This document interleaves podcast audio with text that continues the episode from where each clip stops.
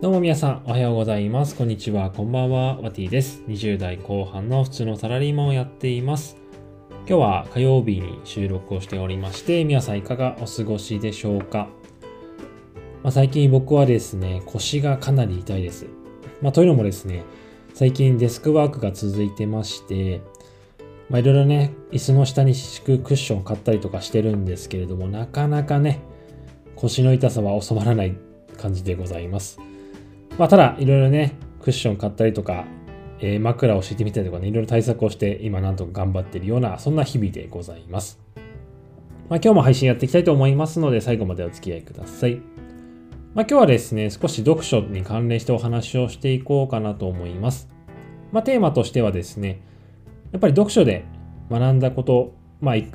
得たことはですね、すぐに実践しようというようなお話ですね。まあ、すごく当たり前の内容にはなるんですけれども、僕自身もね、未だにやっぱり読書で読み終わってね、ああ、この本良かったな、学んだ気がするなって感じで、気がするでね、終わってしまっていて、次の日からね、何の自分の行動にも生かされていないなってことが結構たまにあります。やっぱそういった感じでね、読んで終わってしまうのではなくてですね、しっかり自分の行動に落とし込んでですね、次の日から実践するっていうことがね、本当に大事なんじゃないかなというふうに思います。まあ、最近ね、それをすごく感じたことがありまして、まあ、それこそね、このラジオでもお話をさせていただいたんですけれども、えー Google の資料作成術っていうね、本になります。えーこの本の中にですね、まあ、この本の中にですね、Google 流の資料の作成術が書いてありまして、まあ、実際に、えどういうふうにね、資料を作れば相手に分かりやすく伝えることができるのかということについて、え詳しく書かれているような一冊になっています。まあ、正直ね、読んだ後は、あなるほどなっていう感じで終わっていたんですけれども、いざね、次の日の仕事になった時に、まあ、資料のね、作成をしてる最中にですね、最初は気づかなかったんですけれども、あ、このグラフとかって、あの本に書いてあったことを試せばもっと分かりやすくなるんじゃないかなって感じでね、ふと思い出したんですよね。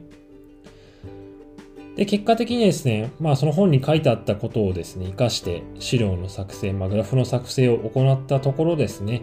まあ上司からとか同僚からもですね、すごくね、高評価をいただいたっていうようなお話なんですよね。まあ今回に関してはたまたまね、思い出したところにはなるんですけれども、やっぱこういうふうにね、本で得た知識をですね、活かすことができて、なおかつそれに対してね、まあプラスのフィードバックを得ることができればですね、あ、本読んでいてよかったなとか、あ、この、これが役に立つってことは、これは、えーと自分の知識として、えーしっかりと覚えておこうというようなね、感じになると思うので、やっぱりそこで初めてね、本で読んだことが活かされてるんじゃないかなというふうに思います。まあだからこそですね、まあ何が言ってるかというとですね、しっかり本で読んだことはしっかり実践してアウトプットしていくってことが非常に大切だなというふうに思います。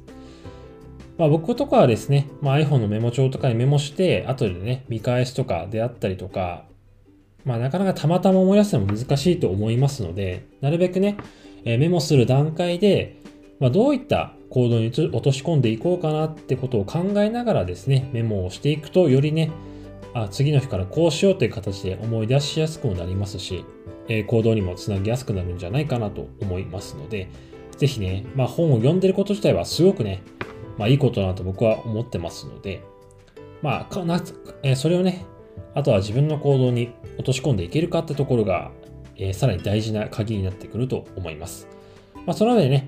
しっかりとメモをする段階で、まあ、どういった行動に落とし込んでいくかってことを考えていくと、えー個人的にはいいんじゃないかなというところでございます。はい。えー、というわけで今日はですね、えー本読んだ後は、えーすぐ実践することが大切というテーマでのお話をさせていただきました。今日はこんな感じで終わりにしたいと思います。最後まで聞いていただいてありがとうございます。また明日お会いしましょう。バイバイ。